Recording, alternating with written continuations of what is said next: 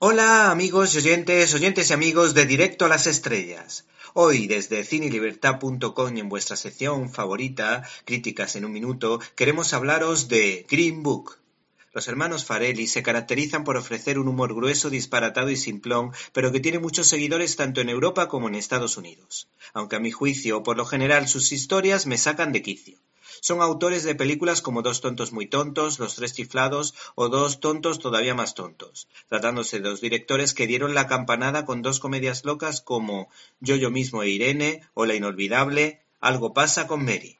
En este caso, uno de ellos, Peter Farrelly, deja a su hermano de batallas Bob para optar por una producción que rompe con todos los estereotipos que teníamos de este director.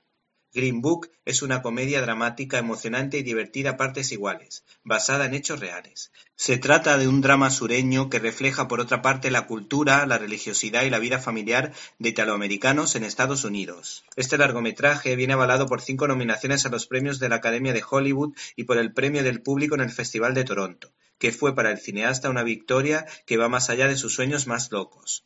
El argumento gira en torno a un portero de un bar de copas que pierde su trabajo y se ve obligado a trabajar como conductor y asistente de un prestigioso músico negro que tiene que utilizar un libro verde, que era una especie de guía de viaje especial para que las personas de color pudieran encontrar alojamiento, evitando posibles conflictos. Para ello, el realizador ha contado con la indiscutible estrella Vigo Mortensen, ¿Te está gustando este episodio? Hazte fan desde el botón Apoyar del podcast de Nivos.